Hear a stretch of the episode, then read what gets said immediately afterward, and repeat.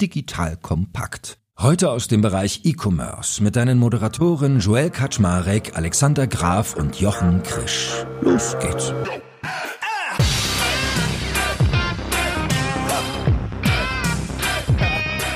Hallo Leute, mein Name ist Joe Eckert Schmarek. Ich bin der Geschäftsführer von Digital Compact und heute wieder die E-Commerce-Granten an meiner Seite. Zum einen der liebe Jochen Krisch von Exciting Commerce K5 und der liebe Alex Graf vom Kassenzone und Spriker. Und unsere heutige Folge steht unter dem Motto Winner, Winner, Chicken Dinner. Und zwar hat der liebe Jochen gesagt, shit, 40. Folge, die ich mit euch beiden hier schon abhänge. Mir fällt nichts mehr ein, mein Kopf ist leer. Und dann hat er bei Twitter gesagt, Leute, was kann ich fragen? Und dann kam hier unser Freund, der liebe Pip Klöckner vom Doppelgänger-Podcast, hat gesagt, pass mal auf, Leute. Was macht Gewinner und Verlierer im aktuellen E-Commerce-Umfeld aus? Gibt es da Muster? Gibt es Strategien, bestimmte Märkte? Was ist da eigentlich Phase? Und wenn Pip ruft, dann können wir natürlich nicht hier ablehnen, dann müssen wir folgen. Also haben wir gesagt, ja, ganz cooles Thema und werden heute mal drüber reden. Gibt ja gefühlt gerade die große Krise, wo viele Anbieter signifikant unter ihrem Vorjahresniveau sind. Und wir wollen mal sagen, ist jetzt wirklich Krise, ja oder nein? Was haben wir eigentlich so für Muster ausgemacht? Also gibt es typische Stärken, gibt es typische Schwächen und was können vielleicht auch noch Trends sein, die nach hinten raus sich demnächst einstellen? So, that being said, das verspricht eine spannende Folge heute zu werden, ihr beiden. Moin Moin, schön, dass ihr da seid.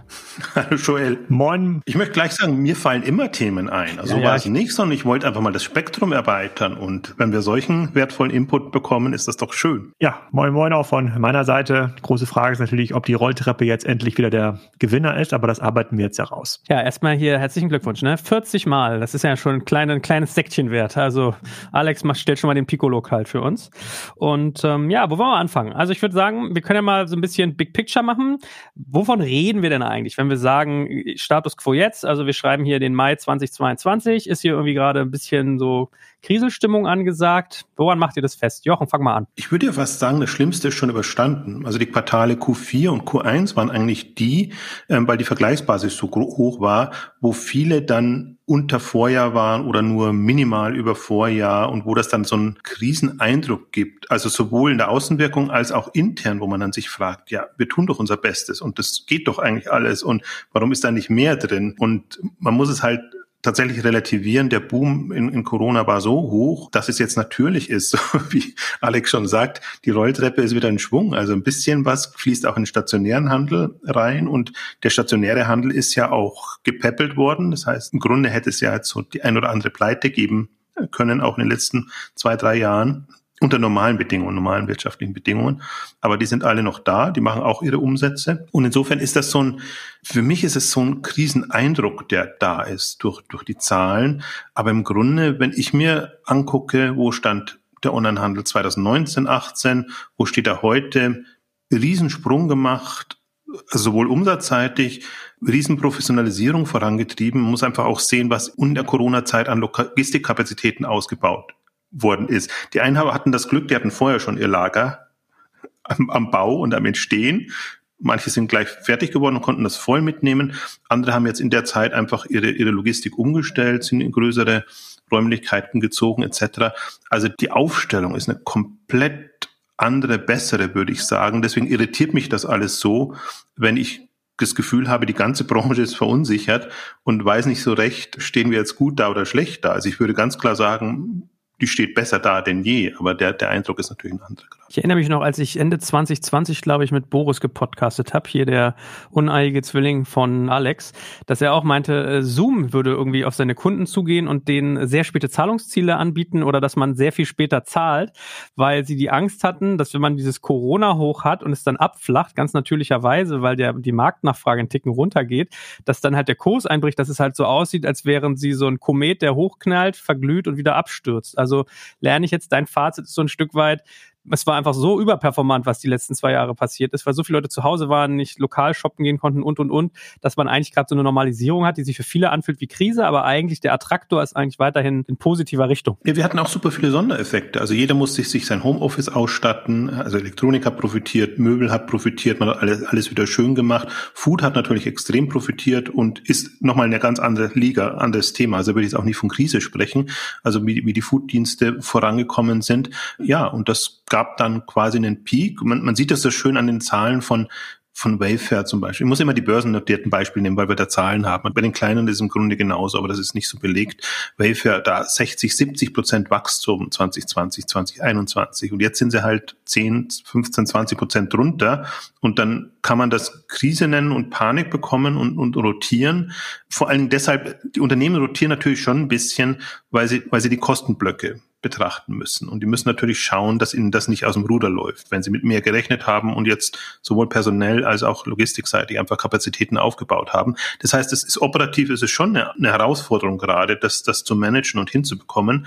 Aber strategisch und, und von, von der Wachstumsdynamik her ist das alles im erwartbaren Bereich. Und interessanterweise viele Unternehmen haben es ja auch so kommuniziert, dass sie gesagt haben, die Basis im Vorjahr ist so groß, rechnet bitte jetzt nicht in dem laufenden Jahr, in dem wir sind, dass wir ähnliche Wachstumsraten hinbekommen. Langfristig haben, halten wir die, 20, 25 Prozent ist ja meistens die Marke. Kurzfristig kann es auch drunter sein. Und das Fatale ist tatsächlich jetzt, dass es natürlich das erste Quartal im Jahr jetzt ist.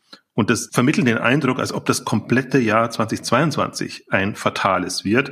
Aber letztendlich, da das Corona-Jahr ja über den Jahreswechsel ging, haben wir bis Mitte des Jahres maximal diese, diese Effekte und zweites Halbjahr wird entspannt sein. Also es kann sein, dass Ukraine und die ganzen Inflation und, und höhere Energiekosten und dass das alles nochmal einen dämpfenden Effekt hat, ja. Aber dieser Corona-Effekt ist eigentlich jetzt bis, bis Mitte des Jahres.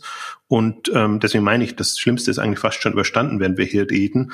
Aber die Diskussionen, die man führt und auch, ich finde, was, was das Schlimmste eigentlich ist, gar nicht die öffentliche Diskussion, sondern ich stelle mir so vor, in jedem Unternehmen, jeder wird gefragt, ja, warum sind wir jetzt da unter Plan, unter Erwartung und beschäftigt sich mit den Themen und dabei ist es gar nicht nötig, weil man im Grunde weiterhin in, in einem Wachstumskorridor ist. Also das finde ich so schade. Es gibt wichtigere Themen, die man sich gerade befassen könnte und müsste. Ich hoffe, da kommen wir dann später auch noch dazu. Und wir sind gerade in so einer ja, eigenartigen Phase. Und Alex, du freust dich schon, dass jetzt hier wieder Karstadt und Co. den Aufwind erleben? Die Rückkehr der Rolltreppe hast du gerade gesagt. Klar sind natürlich die äh, übergeordneten Effekte, die Jochen gerade angesprochen hat, Ukraine, Krieg, Inflation, sind ja keine E-Commerce-Effekte, das betrifft ja alle. So, also wenn es keine Möbel zu liefern gibt aus Polen, weil das ukrainische und russische Holz ausbleibt, dann betrifft das Home 24 genauso wie X, X, X Lutz und ähm, da das ist dann so ein bisschen bereinigt. Ähm, aber ich glaube, Jochen hatte heute auch getwittert, dass wir jetzt bei den ja, Börsenwerten sind von 2020 im E-Commerce. Ähm, wenn man sich mal überlegt, was investiert worden ist in E-Commerce-Unternehmen, in Technologie, in Warehouses, also in Fulfillment-Kapazität, auch in Ausbildung sind halt die meisten dieser Unternehmen heute viel, viel besser aufgestellt als 2020, können also Wachstum auch besser vertragen. Das ist natürlich eine totale Überkorrektur, ne? wenn man jetzt mal an die, sozusagen nur an die Börse denkt, auch wenn wir hier natürlich keine Anlageempfehlung geben. Und diese diversen Einflussfaktoren der Unsicherheit, Ukraine-Krieg, Inflation, Corona, Supply Chain, ähm, China, die, die tragen natürlich ihren Teil dazu bei, aber von den sozusagen die, die Gesamt Faktoren, die E-Commerce treiben, sind ja weiterhin genauso gegeben wie vor zwei oder drei Jahren. Die meisten Branchen stehen immer noch ähm, erst vor dem großen Wandel. So Grocery ist sicherlich die Branche, über die jetzt am meisten geredet wurde in den letzten zwei Jahren. Da sind jetzt auch mittlerweile große Unternehmen entstanden. Picnic will, glaube ich, dieses Jahr das erste Mal eine Milliarde GMV äh, äh, machen. Andere Unternehmen werden auch in diese Größenordnung vorstoßen. Das Thema Automobilhandel wird, glaube ich, von jedem Hersteller, der uns so bekannt ist, gerade vorangetrieben, dass dort die, der klassische Autohändler irgendwann eben keine Rolle mehr hat in, dem, in der Vertriebsstruktur. Da haben wir auch erst ein Prozent Digitalisierung erreicht. Also der Zehn-Jahres-Ausblick ist komplett unverändert. Also das muss man halt fairerweise sagen. Und jetzt haben wir ganz viele Unternehmen, die deutlich stabiler, deutlich profitabler aufgestellt sind. Und viele von denen haben ja auch noch einen riesigen Cash-Bestand. Die sind jetzt nicht darauf angewiesen, jetzt sich an der kurzfristig in der Börse zu rekapitalisieren, sondern können jetzt einfach, müssen das jetzt aushalten, diese Kommunikation, die auch angesprochen hat. Also müssen sich sicherlich an der Börse auch immer so ein bisschen verteidigen, können aber super, ähm, super straightforward weiter investieren und, und das machen die auch. Ja, das schwingt ganz klar wieder ähm, zurück. Also sie sehen momentan gar nicht so den Corona-Effekt, der das alles nach unten zieht, sondern eher diese Gesamt Unsicherheit, die das nach, ähm, die es nach unten zieht. Und einige dieser Effekte dürften und ich hoffe, dass natürlich sind in den nächsten Monaten hoffentlich belegt. Dazu gehört sicherlich Supply Chain aus, aus China. Dazu gehört sicherlich dass äh, sozusagen die vierte, fünfte, sechste Corona-Welle, die wir dann äh, sozusagen wie besser managen können. Und dazu gehört hoffentlich natürlich auch das Ende des Ukraine-Kriegs. Also ich sehe jetzt immer noch keinen Grund, anfangen, äh, die Rolltreppen zu putzen. Auch dem Möbelladen vor Ort fehlen Möbel. Also die Rechtfertigung vielleicht ergänzend dazu sind natürlich jetzt nicht nur den, den an der Börse den Investoren gegenüber, sondern im Grunde jedem gegenüber. Wer Investoren drin hat, wer einen Beirat hat, wer Banken hat, die Kredite finanzieren etc. Alle wollen wissen, ist jetzt große Krise oder wie steht ihr da, ihr als Unternehmen oder ihr als, als Branche? Also deswegen hat, hat schon weitreichende Konsequenzen und deswegen finde ich es auch wichtig, dass man das klar macht oder da einfach eine relativierende Perspektive reinbekommt, weil niemand kann in Zukunft gucken. Also ist jetzt alles natürlich gewisserweise hypothetisch, aber wenn man sich so die Zyklen anguckt und was für Entwicklungen da sind, Alex hat sie genannt, dann kann man da eigentlich sehr viel nüchterner rangehen, als das zum Teil gerade passiert. Aber vielleicht mal interessantes Gedankenexperiment, wenn Alex gerade das Thema Cash-Reserven anspricht und Bewertung muss ja nicht immer, also die, wie eine Börse etwas bewertet, muss ja nicht immer damit zusammenhängen, wie es wirklich an Wert aussieht, lernt man ja immer wieder. Könnte es ein Thema sein, dass dieses ganze, diese ganze Entwicklung, die wir gerade wahrnehmen, langfristig trotzdem dazu führt, dass man vielleicht über Konsolidierung nachdenkt, dass man über die Listings sehen wird, weil den Leuten das Cash ausgeht, weil die Bewertungen runtergehen und sie dann geschluckt werden? Oder glaubt ihr, dass es gar nicht so eng wird. Vielleicht dazu ein, zwei Gedanken. Also, das kann schon sein, ja, weil wenn jetzt natürlich jemand in der Situation ist, egal ob an der Börse oder nicht an der Börse, der jetzt gerade jetzt ganz dringend Cash braucht, ist das ein recht ungünstiger Zeitpunkt und der muss dann teilweise Bewertungsabschläge von 70 bis 80 Prozent hinnehmen und schauen, äh, und das kann dazu führen, dass das verkauft wird. Aber das führt ja grundsätzlich nicht dazu, dass es weniger E-Commerce-Unternehmen gibt oder weniger Warehouse-Infrastruktur. Das war ja identisch mit der Corona-Krise im, im Hotellerie. Business. Wir haben ja nicht weniger Hotels nach Corona. Die Hotels gehören jetzt oft nur anderen Menschen, die das dann teilweise finanzieren konnten. Und so ist das im Handelsumfeld auch. Und sozusagen kluge langfristige Investoren werden jetzt sicherlich immer noch E-Commerce-Assets bevorzugen, anstatt dass sie jetzt bei Birken Kloppenburg noch irgendeine Filiale äh, ähm, rauskaufen und die dann neu möblieren. Aber es ist aus meiner Sicht eine reine Anteilsverschiebung, die auf einer Shareholder-Ebene stattfinden kann. Glück für die, die ausreichend Cash haben, Pech für die, die jetzt quasi einen hohen Cash-Bedarf haben.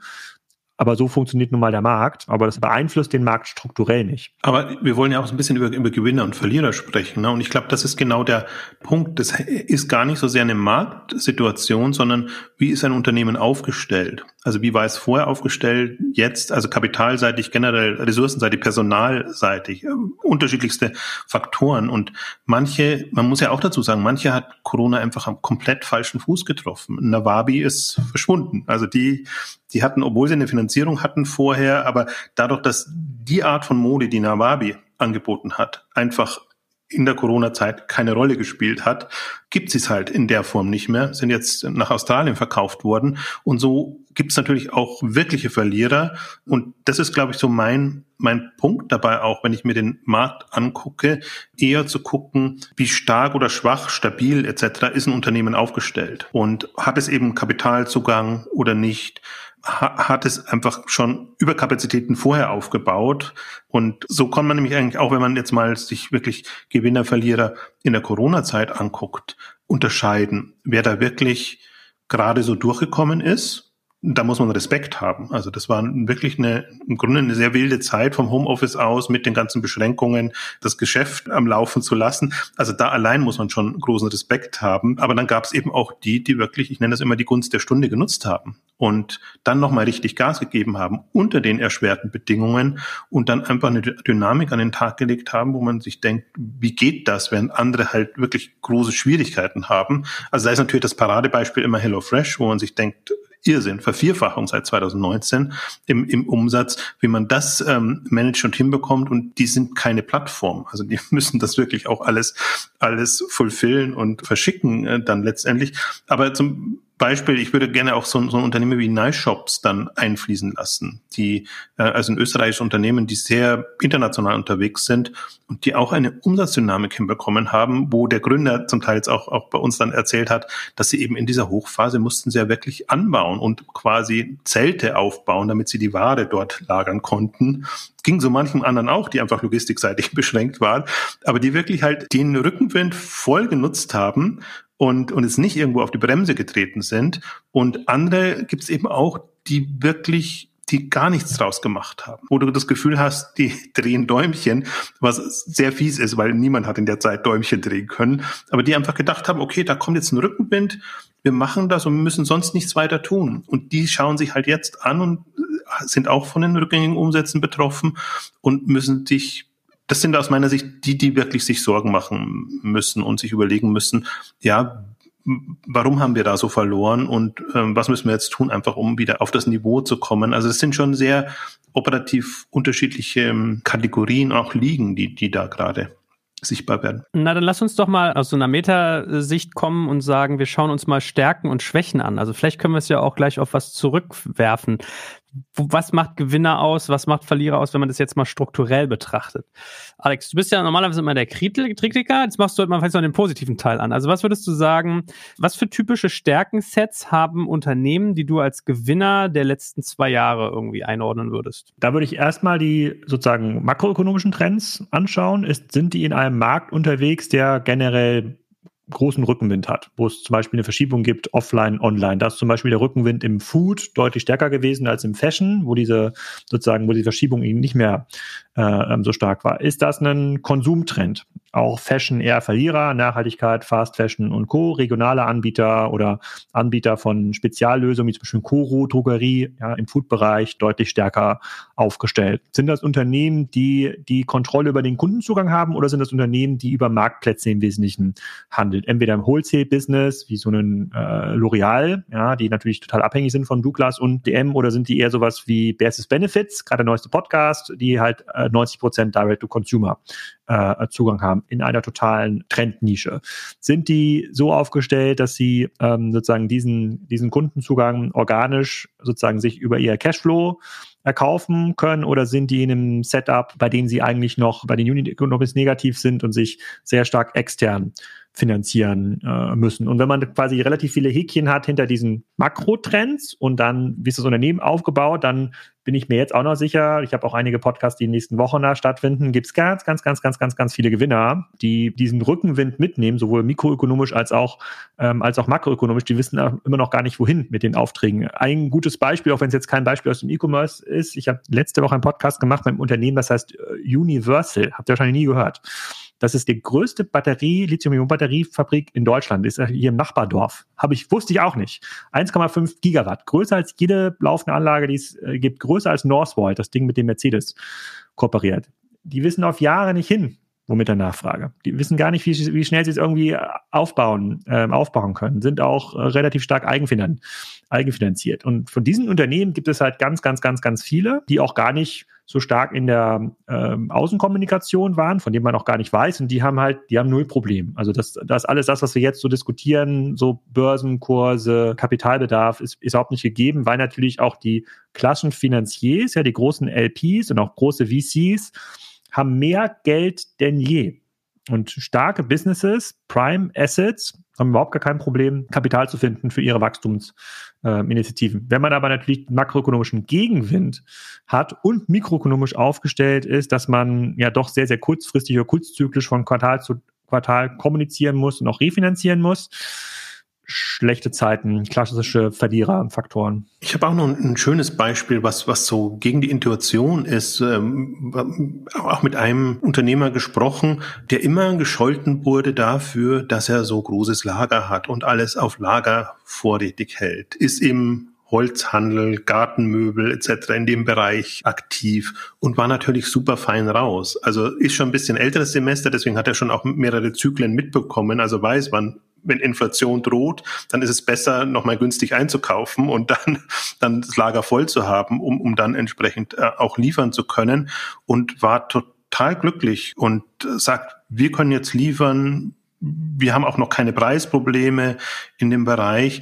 Also das ist auch so ein bisschen, hat da auch ein Umdenken nochmal begonnen. Davor war natürlich immer ho hoher Lagerumschlag und alles sehr kurzfristig zu machen und das hinzubekommen. Ich glaube, da hat so ein, es wird auf den Mittelweg rauf, äh, rauslaufen, aber da hat so ein Umdenken tatsächlich auch begonnen, dass manche eben gemerkt haben, ui, jetzt sind wir aber sehr, sehr, sehr abhängig und, und können eigentlich, äh, haben, haben wirklich Schwierigkeiten. Also interessant, der auch fein raus waren ja die Plattformen die wirklich diese, diese Nachfrageschwankungen ausgleichen konnten und die dann eben das, was sie nicht selber auf Lager hatten, über die Partner entsprechend abwickeln konnten. Also Topline sah das auch alles äh, wunderbar aus. Und ähm, das sind für mich so, so auch schöne Effekte, auch nochmal Bestätigungen von einfach Strategien, die anders waren, aber die sich dann in solchen Phasen tatsächlich ausgezahlt haben. Das macht es für die anderen nicht einfacher, weil sie nicht sofort umstellen können.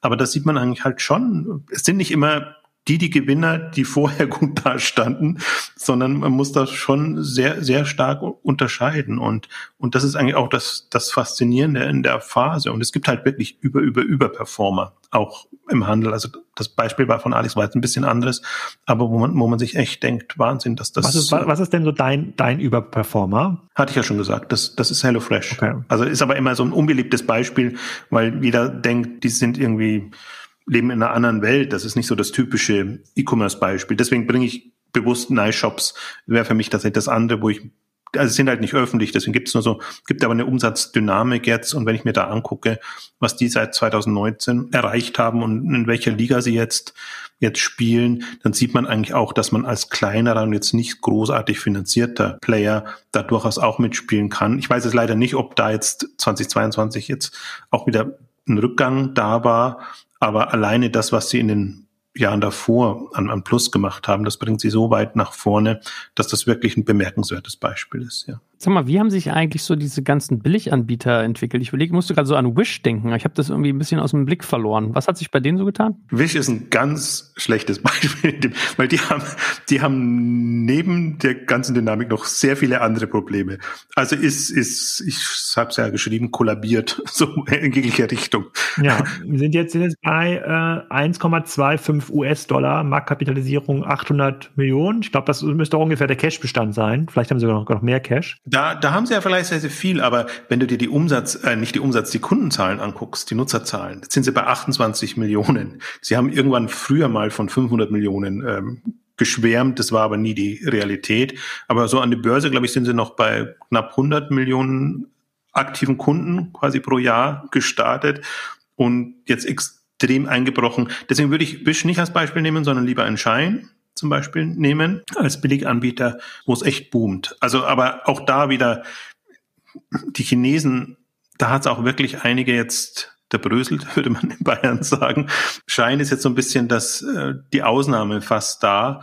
Aber die, die es managen konnten und die ihr Geschäft im Griff haben, haben da schon extrem profitiert. Aber leider sind halt in den zwei Jahren so viele andere Dinge passiert, was auch Regulatorien, was Lieferungen aus China nach Europa angeht und, und andere Themen angeht, dass man es gar nicht so eins zu eins sagen kann. Also das wäre jetzt die positive Ausnahme. Die Umsätze sind explodiert.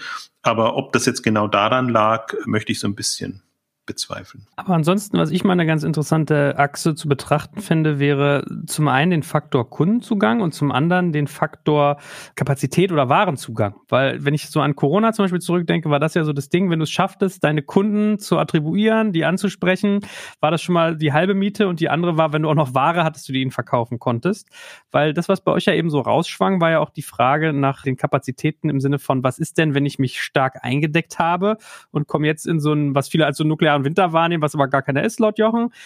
Wie geht ihr denn das Thema so? Überkapazität in Verbindung mit der Frage, habe ich eigentlich Nutzerzugang? Das ist schon ein großes, großes Problem. Also das ist aber so ein kurzfristig zu lösendes, weil man einfach, ja, in der Euphorie 2020, also vor allen Dingen 2021, weil das war so aus meiner Sicht so ein Selbstläuferjahr. Da hatte man so das schwierige Jahr 2020 hinter sich und eigentlich die Nachfrage blieb und man war nicht mehr so extrem äh, unter Druck und in dem Überschwang dann eine Planung für 2022 hinzulegen, die eigentlich über dem ist, was man sich vorstellt. Also das wird kurzfristig schon noch die ein oder anderen unter Druck bringen. Ich glaube auch, dass die nächsten Quartale kostenseitig ein großes Thema werden. Aber wie, wie gesagt, die Nachfrage ist das ist übergeplant. Das heißt, das muss man operativ managen, aber das ist jetzt kein Genickbruch. Also ich glaube, dass niemand jetzt so, also es gibt Kanäle, um das günstig wieder abzuverkaufen und dann nicht einen Totalausfall zu haben. Das ist halt alles, drückt alles auf die Bottomline und ist alles nicht schön und macht das alles noch schlimmer. Aber das ist nicht so, als ob da ein Unternehmen also der Großteil der Unternehmen vor dem Kollaps stünde. Also manche, bei manchen wird es eng hergehen, aber beim anderen dürfte es entspannt sein. Es sind vor allem die Unternehmen, die natürlich so massiven Wachstums- und Erfolgsdruck hatten, die stehen jetzt ja kurz vorm Kollaps. Man konnte jetzt ja gestern die Peloton-Zahlen lesen. Die haben natürlich quasi sich ihr Lager jetzt mit, also quasi die haben Nachfragerückgang. Das Lager hat sich äh, verdoppelt. Also stehen jetzt ganz viele billige Fahrräder. So, das ist halt Teil dieser Börsenstory, die sie erzählen äh, mussten. So, das ist natürlich jetzt ein Riesen. Issue. Ja, und bei Twitter hatte jemand schön geschrieben, dass es ein Geschäftsmodell, die es geschafft haben, durchschnittliche Trainingsgeräte für 2000 Euro zu verkaufen, plus 20 Dollar im Monat ähm, Gebühr und verlieren trotzdem Geld. Das wird wahrscheinlich eng. Also, dass man da jetzt noch was rausholen ähm, kann, das wird, das wird schon sehr, sehr schwierig. Wenn du aber als Unternehmen schon seit irgendwie 10, 20 Jahre deine äh, Lagerplanung machst, so ganz sukzessive auch neue Warehouses baust und ähm, das eher konservativ planst, da warst du eigentlich nie im Modus wie ein Peloton. Dann kann es durchaus mal sein, dass man drei Monate mehr Kapitalbindung hat, weil man Kanäle braucht, um das mit Überschussware abzu, abzugeben. Aber wir reden hier von Unternehmen, die einfach extrem gut durchkapitalisiert gibt, die eben nicht in Quartalen denken äh, müssen. Ich glaube, so kann man auch ein bisschen zwischen Gewinnern und Verlierern ähm, ähm segmentieren, die, die sehr stark quartalsgetrieben waren ähm, und sehr stark quasi den Schwung nach vorne mitnehmen mussten, mitnehmen wollten. Die haben natürlich jetzt in dem Abschwung riesiges ähm, Issue. Die anderen haben ohnehin in der Planung eher geglättet geplant und sehen das gar nicht so stark. Nee, ich habe jetzt da schon eher an, an einen konventionellen Händler gedacht. Mir fallen jetzt leider nur große Namen ein. Wenn ich sage, typisch Bräuninger oder, oder andere oder ich möchte jetzt nicht auch mehr About You bringen, aber alle, die so im Modebereich unterwegs waren und die natürlich schon jetzt eine, eine Dynamik verspürt haben einerseits und dann halt eine Saison drin. Es passiert ja immer wieder, dass Quartale falsch geplant wurden, dass die, Nachfrage unterschätzt wurde oder dass die Sortimente äh, falsch waren. Also es ist ja gang und gäbe im, im Onlinehandel. Also so eher in dem Rahmen. Deswegen ist schon gut, dass du das Extrembeispiel Peloton bringst. Da gibt's auch noch die, die ein oder anderen anderen, die halt wirklich jetzt unter Druck waren, auch, auch vorzeigen mussten, dass, dass sie einfach die, die Überflieger sind. Aber jetzt so, dass, dass die Masse der, der Händler, glaube ich, da ist das jetzt nicht, da ist das ärgerlich, aber nicht extrem. Und insofern glaube ich, ich bin mal gespannt jetzt. Also wir werden sie an den Zalando-Zahlen sehen, an den About You-Zahlen sehen. Die haben immer alle noch den Vorteil, dass sie gleichzeitig noch international expandieren. Deswegen können sie es noch ein bisschen anders machen. Aber ich, mir kommt gerade noch in den Sinn, ein anderes Beispiel, wie man das, wie man dem entgehen kann. Weil was mich so total verwundert hat, Mai Theresa war immer so stark ein Verfechter von, wir sind Händler, wir kaufen ein und wir machen klassischen Handel etc. Das ist unser Geschäft und dafür lieben uns auch unsere Hersteller, Lieferanten etc., die wirklich einen Sinneswandel jetzt durchgemacht haben. Liegt zum Teil an den Herstellern, dass die lieber, dass die Ware nicht abgeben wollen, sondern aus dem eigenen Lager verschicken wollen, aber die jetzt quasi auf Plattform umstellen und über Provisionen arbeiten. Und das entschärft das Ganze natürlich auch für den Handel. Also das ist eine vernünftige Entwicklung eigentlich, wenn man jetzt versucht, sein Lager in den, in den Griff zu bekommen. Also es sind alles im Grunde schon wirklich so spannende Entwicklungen und auch ein Umdenken, das da stattgefunden hat, wo man vor zwei Jahren hätte man noch gegen Wände ähm, gesprochen oder wie sagt man? Also, also selbst wenn man gesagt hat, das macht doch Sinn und ist vernünftig und ihr erweitert euer, euer Sortiment und ihr habt eine stabilere Kennzahl, wie wir einfach ähm, steuern könnt. Also das ist so ein anderer Effekt auch nochmal, der durchaus auf das, auf das Lagerthema einzahlt nochmal auf den Faktor Nutzerzugang zurückzukommen. Was sind so die typischen Wege? Also wie, wie komme ich eigentlich heute als E-Commerce-Anbieter Nutzer? Weil ich versuche noch so ein bisschen, denke ich gerade so zurück, auch was wir in den vorherigen Folgen mal hatten oder in unseren früheren Folgen. Ich habe zum Beispiel gerade an Stitch Fix gedacht, an so, an so quasi Abo-Modelle. Ich habe darüber nachgedacht, wer irgendwie gut ist, irgendwie in Newslettering. Dann hast du Plattformen. Also was würdet ihr denn sagen, ist mittlerweile so der Königsweg, wie man eigentlich schauen sollte, beim Nutzerzugang aufgestellt zu sein? Mit einem echten USP zum Beispiel. Der geht ja noch vielen Shops ab äh, tatsächlich. Ähm, es gab jetzt nicht so viele virale Plattformen in den letzten zwei, drei Jahren. Und das ähm, spiegelt ja auch die Erkenntnis von About You, Salando und Co., dass es keinen günstigen Akquisekanal mehr gibt. Auch TikTok konnte das nicht auffangen. Also TikTok ist immer noch ein sehr, eine sehr unterentwickelte Werbeplattform für den klassischen Commerce verglichen mit einem Google Ads, äh, Facebook, Amazon Ads. Kann sein, dass TikTok jetzt kommt, also vor allem im Wegbildbereich, aber da sind nicht alle Händler, äh, da sind nicht alle Händler gut aufgestellt. So diese viralen Effekte, die wir gesehen haben, waren Wish, ja, was aber wieder in sich zusammengefallen ist, war auch Shine, das andere Beispiel aus China, die, glaube ich, da im niedrigschwelligen Segment den Saras äh, und H&Ms dieser Welt jetzt gerade massiv Kunden abjagen. Also ich glaube, die, die ganze Generation ähm, Z geht schon an H&M vorbei, die altern jetzt quasi durch in ihrem Bestand, weil so eine Anbieter wie Shine, äh, äh, wie Shine gibt. Wie die es jetzt schaffen, die Kunden da zu halten, wahrscheinlich mit einer App-Strategie, kann ich nicht sagen, weil ich da nicht der Kunde bin, aber wahrscheinlich schaffen die es, die Leute tatsächlich immer wieder mit passenden Angeboten ihre App ähm, reinzuholen. Die sind eben nicht mehr angewiesen auf diese azyklische Newsletter-Kommunikation also, oder auf die Bestellbestätigungs-E-Mail, sondern die schaffen es quasi mit einer sehr, sehr progressiven Push- Dynamik, sozusagen das bestehende Angebot an den Kunden zu bringen, in einem Segment, wo es natürlich auch viel eine hochfrequente Nachfrage gibt. Ja, wahrscheinlich kann der Durchschnittskunde bei Schein durchaus jeden Monat mal kaufen. Also macht es auch Sinn, alle zwei, drei Tage mal in die App zu schauen. Aber per se zieht sich diese Schlinge immer enger. Darüber hatten wir auch schon in zwei, drei Folgen gesprochen. Die Unternehmen, die heute schon groß sind und einen smarten Bestandskundenmarketing-Ansatz haben. Die sind ganz, ganz klar im Vorteil. Ich hatte auch mit der, ähm, äh, mit der Lena von äh, Versus Benefits darüber gesprochen, wie sie eigentlich gewachsen sind. Äh, also diese Gummibärchen mit Vitaminen versetzt. Und deren Durchbruch war tatsächlich Douglas. Also Douglas hat schon eine Challenge gemacht und da wurden die dann mal gelistet in den Stores. Dann sind da wieder andere Stores darauf aufmerksam geworden. Diese stationäre Präsenz hat dazu geführt, dass es mehr Nachfrage gab in ihrem eigenen Online-Shop und die füttern sie jetzt natürlich. Jetzt sind sie nicht mehr auf den stationären Handel angewiesen. Also so Case by Case gibt es da verschiedene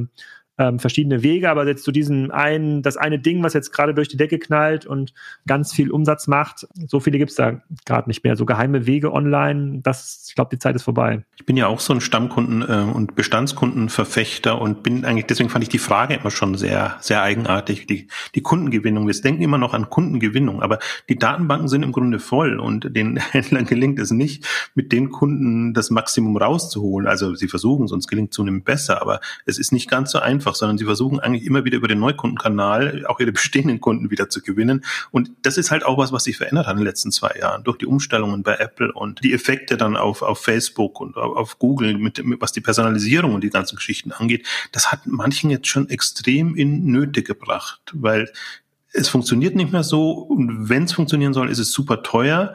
Das heißt, diese, diese klassischen Methoden klappen nicht mehr. Ich finde es dann auch mal ganz faszinierend. Manche haben wirklich muss immer von den Börsennotierten kommen, weil da die Unterlagen einfach da sind, haben dann in ihren Unterlagen tatsächlich auch beschrieben, wie sie jetzt alternative Strategien sich überlegt haben, wie das dann auch weiter noch geht und versuchen das den Investoren zu vermitteln. Ich glaube, die sind da ein bisschen überfordert, aber so für, für unser eins ist das immer auch ganz spannend zu sehen. Also manche haben sich da wirklich Gedanken gemacht, wie sie Cookies umgehen und andere Lösungen bauen. Ähm, aber der Großteil, der das halt auch so gelernt hat und der, der klassische Marketingmanager ist halt so aufgewachsen und so, so getrimmt. Auch da große Ratlosigkeit und wie man das ausgleichen soll und wie man das quasi als kleinerer Mittlerer ausgleichen soll.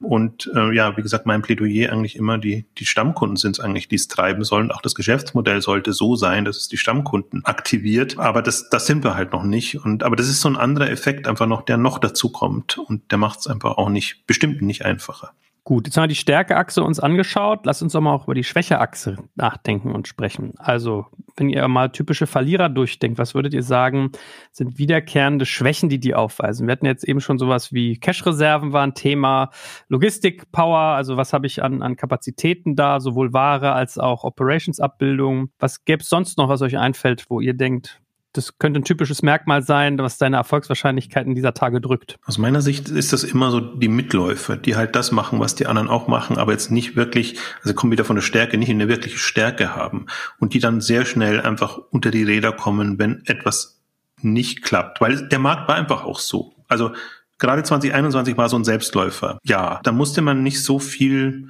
können und machen, sondern es war Lockdown. Die Leute wollten online bestellen. Bestimmte andere hatten die Kapazitäten schon dicht. Also hat jeder letztendlich äh, profitiert. Und äh, das ist natürlich super und war ja auch alles sehr erfreulich von den Zahlen. Aber alle, die halt wirklich auch die so ein bisschen am, am Limit arbeiten oder schon gearbeitet haben, ne, wo es personell nicht gereicht hat, ähm, wo, wo es anderweitig einfach nicht gereicht hat, die haben wirklich ähm, die haben Schwierigkeiten, haben jetzt auch wirklich eine Problematik, weil im Grunde müssen sie sich verstärken, können sie es aber nicht leisten, weil die Umsätze dann wieder auch nicht so da sind. Also das, das ist äh, manchmal auch nicht so, dass man, selbst wenn man die Schwäche erkannt hat, eine Lösung dafür hat. Und das wird den ein oder anderen jetzt schon in die Bredouille bringen, tatsächlich. Ist bei dir, Alex? Ich kann euch auch nur, nur zustimmen. Ich glaube, die Unternehmen, die, also zurück zum USP, die das selber nicht erklären können, die jetzt auch, viele sehen jetzt, machen ja auch so Nachläufertätigkeiten für ihre Marktplatzgeschäft. Da erinnere ich nur an den satirischen Auftritt von H&M in dem Bereich vor kurzem. Das ist, glaube ich, keine Position der Stärke. Das ist das Gegenteil. Gut, also gefühlt haben wir ja, sind wir uns ja heute so erschreckend einig. Was sind denn so eure, sag ich mal, Ausblicke, die ihr seht? Also was glaubt ihr, wie wird sich das Jahr noch äh, abschließen? Was, womit rechnet ihr noch, was passieren wird? Oder habt ihr noch Überraschungen, die ihr schon aufkommen seht? Wenn ihr mal so in die Zukunft blickt, was denkt ihr? Also ich würde mir halt wünschen, dass das Ganze auf einem, auf ein nüchternes Niveau zurückkommt und dass man wirklich intern guckt, was können wir, was machen wir und nicht so sehr guckt, wo standen wir vor einem Jahr oder vor zwei Jahren oder was, was sind die Corona-Effekte, die wir jetzt ausgleichen müssen oder die nicht mehr da sind, sondern ich glaube, so wie man halt auch, deswegen wie gesagt immer Plädoyer für 2019, wie man 2019 agiert hat, hat man ja genauso äh, agiert. Okay, das ist die Substanz, die wir haben, da wollen wir hin und jetzt müssen wir aus eigener Kraft dahin kommen. Wir haben halt diese Sondereffekte nicht mehr, die da sind, äh, beziehungsweise jetzt haben wir nach einem positiven eigentlich einen negativen, weil jetzt eben die höheren Energiekosten und, und zum Teil auch die Nachschubprobleme da sind. Aber, aber trotzdem, ich würde mir generell einfach da grundsätzlich mehr Souveränität wünschen und weniger Getriebenheit und auch andererseits jetzt auch von, von außen einfach nicht den Druck ausüben. Also ich bin ja selber in, in Beiräten und, und dann weiß man ja, was man so als smarter Beirat dann für Fragen stellt. Ja, warum? Und dann kann, können Teams und, und Führungskräfte sich ewig beschäftigen, damit rauszufinden, warum, bringt einen aber nicht weiter, weil es geht eigentlich um ganz, ganz andere Themen. Und da, das würde ich mir wünschen und ich glaube, die, die das hinbekommen, die haben auch ganz gute Karten. Aber wer sich da wer machen lässt, der wird verrückt und trifft zum Teil auch falsche Entscheidungen, weil sie halt opportunistisch getroffen werden, die sich dann wieder falsch auswirken. Also zum Beispiel würde ich nicht meine Kapazitäten jetzt zurückschrauben in dieser Phase. Also weil ich jetzt nicht davon ausgehen würde, dass die ersten zwei Quartale typisch sind für das Gesamtjahr und ich nicht mehr in der Lage bin, dann zu wachsen. Also ich würde es halt versuchen, so hinzubekommen, dass es mir nicht das Genick bricht, aber ich brauche die Kapazitäten wieder. Das ist ja das, das Fatale. Und deswegen ist es halt schon eine, eine herausfordernde Managementzeit, sage ich jetzt mal. Auch eine Motivationszeit, was das Team und, und alles angeht. Aber es ist alles so, rein nüchtern betrachtet, ist alles so absehbar. Es ist nicht so, dass man da jetzt, man ist weder Restrukturierungsfall, Sanierung und diese ganzen Themen, die ja dann sofort gleich kommen und, und der Eindruck entsteht ja dann.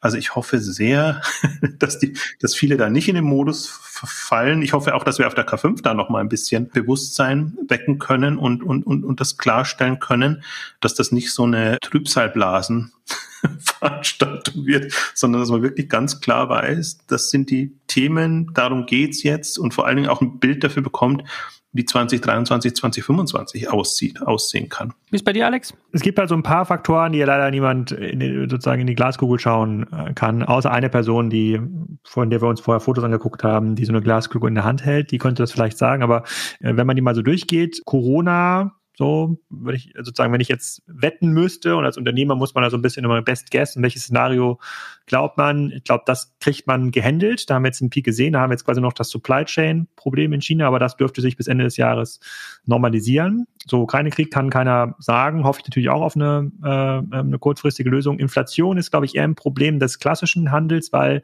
der Onlinehandel in fast allen Bereichen deutlich effizienter ist. Er braucht weniger Personal, er hat einen deutlich effizienteren Kapitaleinsatz, sozusagen hebelt damit Geld besser, kann dem Endkunden wahrscheinlich noch günstigere Produkte anbieten. Das kann, das ist jetzt, sehe ich jetzt nicht als Nachteil dieser Online- ähm, diese Online-Welle. Das Supply Chain-Thema reißt natürlich ein riesiges Loch, aber ganz viele Branchen sind davon eben nicht betroffen. Also einige Bereiche im Lebensmittel natürlich äh, nicht. Viele Bereiche im Möbelhandel sind eher betroffen vom Krieg als von der chinesischen Supply Chain. Wenn sich von den vier Negativfaktoren, die gerade alle parallel auf unsere Welt einwirken, zwei lösen, habe ich eher das Befürchtung, dass das Pendel wieder zu extrem in eine andere Richtung ausschlägt und dann äh, die Leute sich überlegen, was machen sie jetzt mit dem Geld, was sie aus ihrem Aktiendepot entnommen haben und wollen das dann wieder anlegen, um im Aufschwung teilzunehmen. Ähm, die Diskussionen, die wir so haben oder die, die auch sozusagen, die wir auch im Umfeld mit Investoren führen, ist natürlich herauszufinden oder so ein bisschen so, eine, so einen Lackmustest zu machen, an welcher Stelle der Talfahrt sind wir jetzt angekommen glauben wir irgendwie gemeinsam, dass wir jetzt so einen sozusagen so einen Bodensatz erreichen, da könnte man, wenn man jetzt klassische Chartanalyse macht, zu dem Ergebnis kommen, ja, kann sein, also so klassischer, der, die, und die, wir, jetzt, wir hatten jetzt eine Überkorrektur nach unten. Ja, es gibt aber noch Risiken, die das nochmal verstärken können. Was passiert bei einer generellen Mobilmachung in der Ukraine? Was passiert, wenn sozusagen Putin sozusagen doch noch irgendwo eine Atombombe schmeißt? Was ist, wenn jetzt noch die andere Hälfte von China abgeriegelt wird? Also es gibt noch Risiken nach unten, aber es gibt eigentlich mehr Faktoren, die dafür sprechen, dass es tatsächlich eher jetzt ein Plateau-Effekt ist, der auch länger dauern kann. Durch, kann auch durchaus mal vier Quartale dauern. Ähm, das heißt aber eben nicht, dass wir jetzt vier Quartale lang kein Wachstum haben im E-Commerce, sondern dieses Wachstum sich normalisiert und auch der Wandel von offline zu online. So, um ehrlich zu sein, es fällt mir immer noch schwer, jetzt äh, hier abends ins Bett zu gehen und jetzt mit der ganz positiven Weltsicht einzuschlafen und morgen wird alles gut. Dafür ist einfach, passieren einfach noch zu viele krasse, irrationale Dinge. Aber wenn man jetzt stabil aufgestellt ist und jetzt nicht quasi von einer Fabrik in der Ukraine oder in China abhängig ist, die gerade ähm, ähm geschlossen ist, einen echten Endkundenzugang habt, sehe ich eigentlich immer noch mehr Chancen als Risiken für spannende Unternehmen und Unternehmungen. Und das hoffe ich, dass wir es auch diskutieren können auf der K5 tatsächlich, weil bis dahin ist vielleicht ja das Pendel wieder umgeschwungen. Wir haben ja noch sechs Wochen Zeit. Ne? Ja, genau. Ich glaube, es gibt halt, es gibt schon zwei Themen, die nochmal größere Sorgen machen, wo ich mich immer frage, da habe ich noch keine Infos und niemand drückt da so raus. Also Zalando hat so ein bisschen signalisiert, aber die gestiegenen ähm, Transportkosten ist schon ein Thema, was im Grunde auch beide betrifft, aber den, den Onlinehandel schon nochmal anders. Ich hatte ja so ein bisschen darauf spekuliert, dass Zalando zumindest zeitweise sagt, okay, wir geben jetzt die Logistikkosten weiter und dann könnten sie sich anderen so ein bisschen anschließen.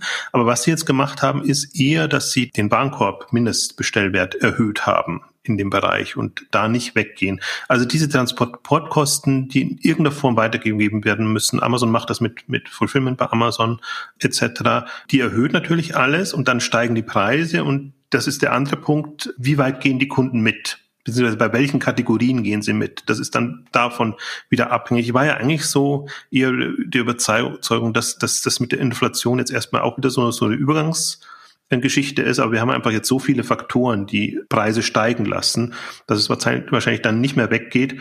Und das ist dann wieder kategorieabhängig. Also müsste man dann wirklich echt unterscheiden, ähm, wo das, ob die Leute sich noch Luxus leisten wollen oder ob sie wirklich in den Billigmodebereich reingehen, ob wie weit Billigmode erhöht werden kann, damit die, die Nachfrage nicht einbricht. Und das sind wieder ganz, ganz andere Themen, die haben ja eigentlich ja nichts mit dem Onlinehandel zu tun, sondern klassische BWL und Wirtschaftsthemen.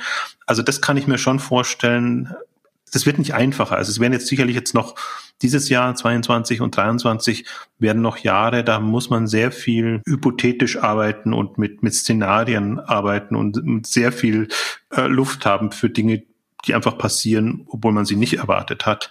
Ähm, insofern jetzt immer so aus einer Beobachtersicht spannende Zeiten, aus einer operativen Sicht heraus schon echt herausfordernde Zeiten, muss man auch sagen. Na gut, aber ich höre overall einen optimistischen Trend. Also eine, also die Flinte ist nicht im Korn, kommt, ey, ne, nicht den Kopf in den Sand stecken. Der Onlinehandel lebt, wächst und gedeiht. Was ist denn die Alternative, Joel? Was ist denn die Alternative? Willst du jetzt eine Piken-Kloppenburg-Filiale übernehmen? naja, also wenn ich, äh, da ich dich da wahrscheinlich nicht als Kunden gewinnen kann, natürlich nicht, Alex. Ich würde nur Läden führen. Ja, aber ich meine sozusagen, what's next? So das Metaverse, also klar, wir sind jetzt irgendwie alle zu alt, wir bekommen das quasi nicht mehr mit und irgendwann lachen uns die Metaverse-Experten dann äh, aus in ihrem Podcast oder, oder was immer man da äh, äh, macht, dass wir das nicht verstanden haben. Ich vielleicht. Ich starte jetzt meine erste Werbekampagne im Metaverse, mein Freund.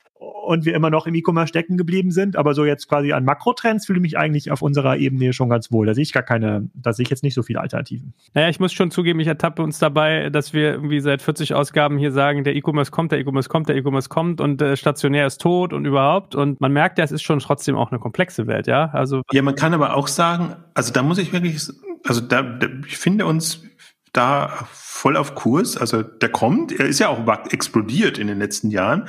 Was halt wir müssen das nur lange noch durchhalten, vielleicht 400 Folgen. Was, ja. man, was man sagen muss, ist, der stationäre Handel, auch die Einkaufszentren etc., den Kollaps hätte ich früher erwartet. Also jetzt ein bisschen fieses Wort und es ist, es ist nicht so brutal gemeint, wie es jetzt klingt, aber, aber dass da eine, also die Krise und, und die, die sind ja im Prinzip auch alle, und das kam, kam ja auch in Corona rüber, kapitalseitig nicht so aufgestellt, dass sie sehr viel Puffer hätten. Aber durch Hilfsprogramme, durch alle möglichen anderen Geschichten, ähm, also einige gibt's auch nicht mehr oder sind, wie Alex das ja gesagt hat, in andere Hände gewandelt, aber es ist nicht so schnell gekommen, wie man, wie ich das zum Beispiel erwartet hätte. Und ich glaube auch gerade der Shift ist schon erstaunlich, also wie, wie, gut sich stationär gerade noch hält. Also ich halte die Hypothesen hier auch nicht für falsch und glaube auch eine relative Einigkeit hier bei uns drei Nasen, immer ein bisschen gepaart mit einer leichten mal Zynismus, mal Ironie, aber genau das, was du sagst, ja, dass man jetzt im Jahr 2022 irgendwie die ersten Schlagzeilen liest mit Konrad macht alle Filialen dicht und so, ne?